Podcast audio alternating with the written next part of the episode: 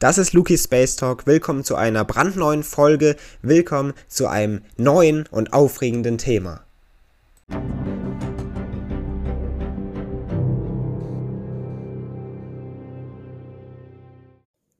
Atome? Nein, das können nicht die kleinsten Teilchen sein, die wir kennen. Elementarteilchen? Dann doch schon viel eher. Quarks oder auch Leptonen, das sind die heute bekanntesten kleinsten Teilchen in unserem Universum. Und somit begeben wir uns aber immer noch auf die Suche nach weiteren Erkenntnissen, nach weiteren kleinsten Teilchen. Doch werden wir diese überhaupt irgendwann finden? Geht es noch kleiner als diese bekannten Elementarteilchen, als die uns heute bekanntesten und kleinsten Teilchen unseres Kosmos? Ob wir das finden werden und wie der heutige und aktuelle Wissensstand ist zu diesem Thema, diesen wollen wir uns in der heutigen Folge mal hier genauer beschäftigen und diesen Fragen auf den Grund gehen.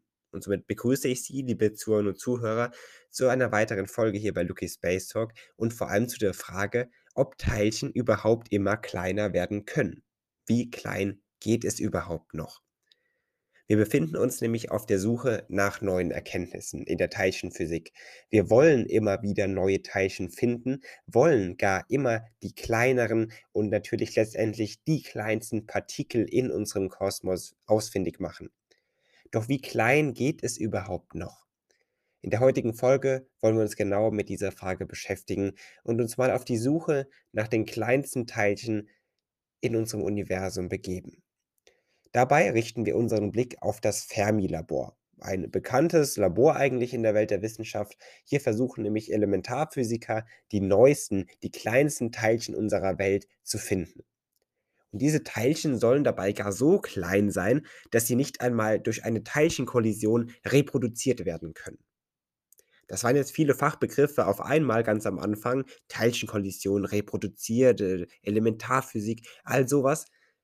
Das vorneweg. Jetzt steigen wir genauer ein und am Ende werden Sie verstehen, was wir hier eigentlich besprechen möchten. Dabei, eben mit diesen Versuchen hier im Fermi-Labor, beschäftigt man sich in der Welt der Wissenschaft schon lange. Schon lange ist man auf der Suche nach den kleinsten Teilchen unseres Kosmos.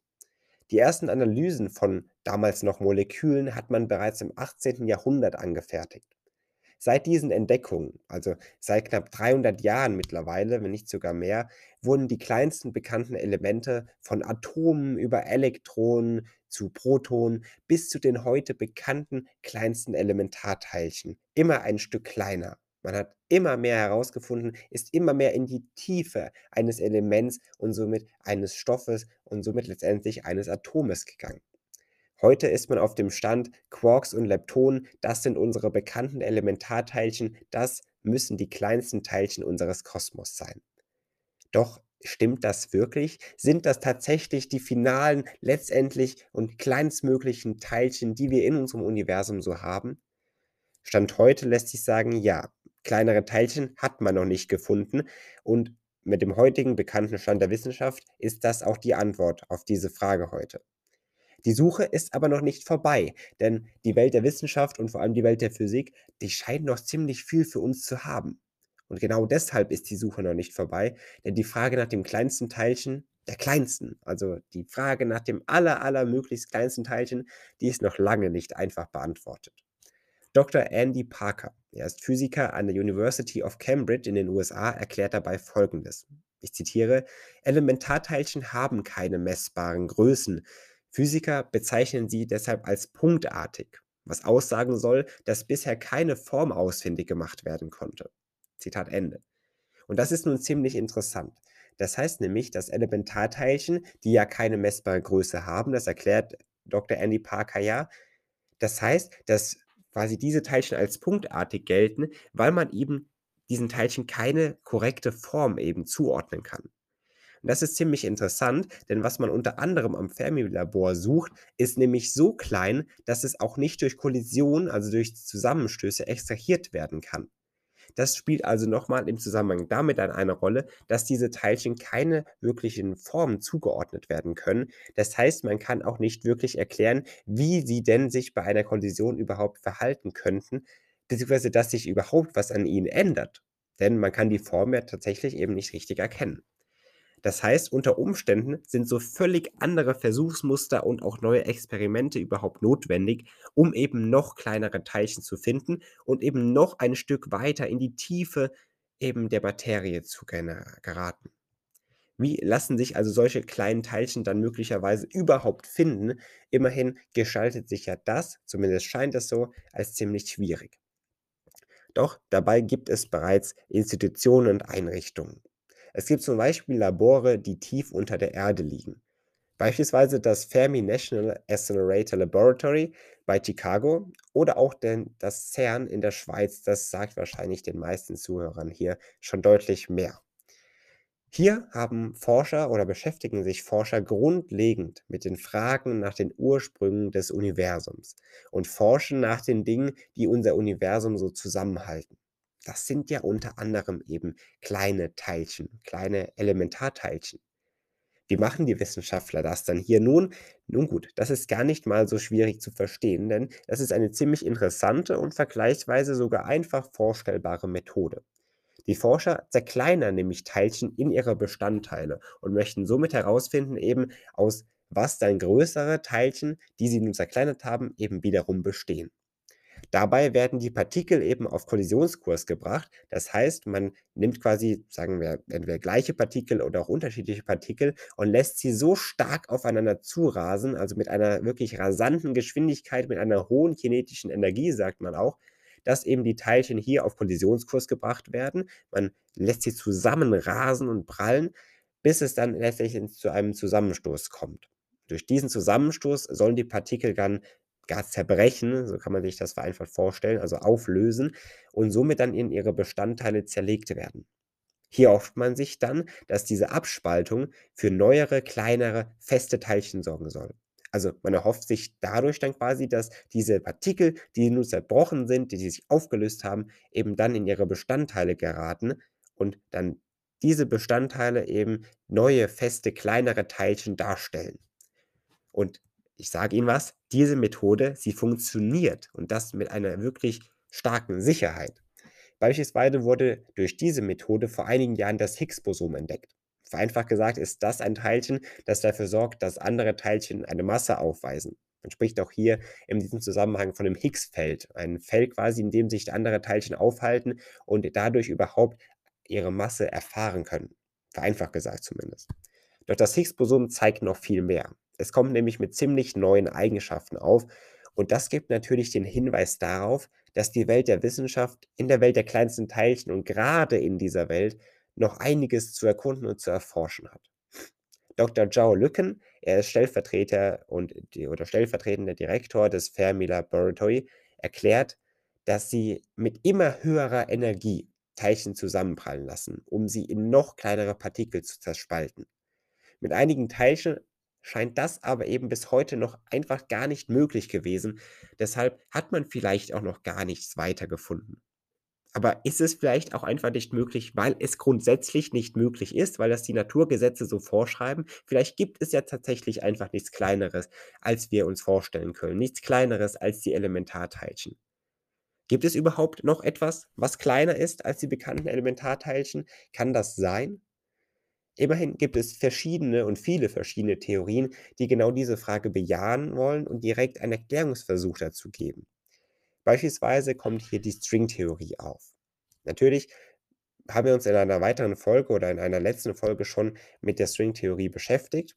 Schon etwas länger her, aber das haben wir auf jeden Fall schon mal besprochen hier im Podcast. Hören Sie also hier gerne nochmal rein und lernen Sie genau kennen, was hinter der Stringtheorie ist.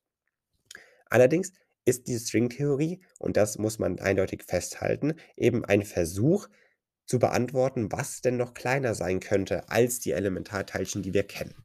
Denn das müssten Partikel sein, also diese allerkleinsten Partikel, die müssten wahrscheinlich so klein sein, dass sie selbst für eine solche Kollision, egal mit welcher Geschwindigkeit und egal mit welcher e Energie, sogar zu klein sind.